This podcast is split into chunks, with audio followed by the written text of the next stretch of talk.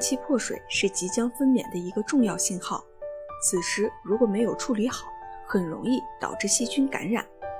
严重的话还会导致胎儿窘迫、缺氧等等。特别是对于新手妈妈来说，头一次经历破水，心中肯定不可避免的会慌张，所以在去医院之前，需要做好这些正确的步骤。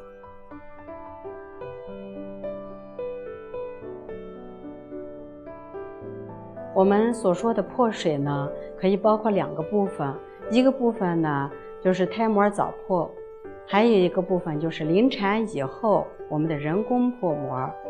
然后呢，破水，它呢，如果是胎膜早破，是指的是在临产之前发生的阴道不自主的流水。然后呢，这种情况呢，大多数还可能会在家里发生。一旦在家里发生了胎膜早破，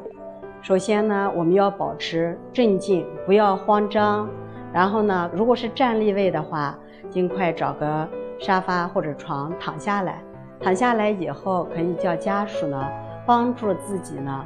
来抬高臀部，然后呢会阴部呢垫一个干净的，然后消过毒的会阴垫。因为破水以后呢，容易发生，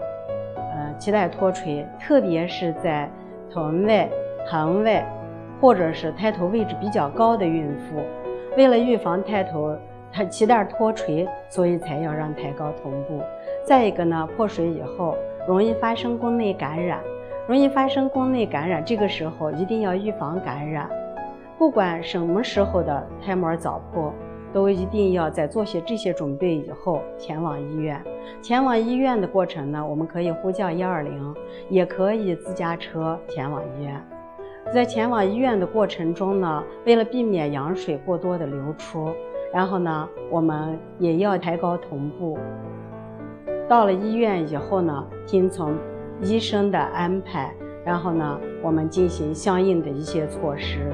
胎膜早破发生以后呢，对孕妇、胎儿以及新生儿都会有很大的影响。对于孕妇来说呢，破水以后呢，它会增加宫内感染的机会。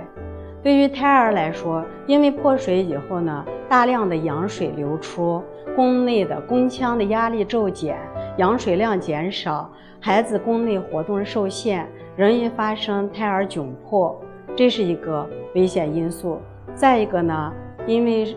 胎膜早破以后呢，容易发生脐带脱垂，脐带脱垂以后，短时间内孩子的血液供应要中断，这个呢。对于胎儿来说是致命性的，所以呢，发生了胎膜早破，我们一定要足够的重视，而且尽快的前往医院。还有一点呢，对于新生儿来说，胎膜早破会发生新生儿出生以后的一个感染。对于这种孩子呢，出生以后呢，我们要尽快的联系新生儿科大夫进行相关的查体和化验检查。然后呢，做到那个排除新生儿的感染。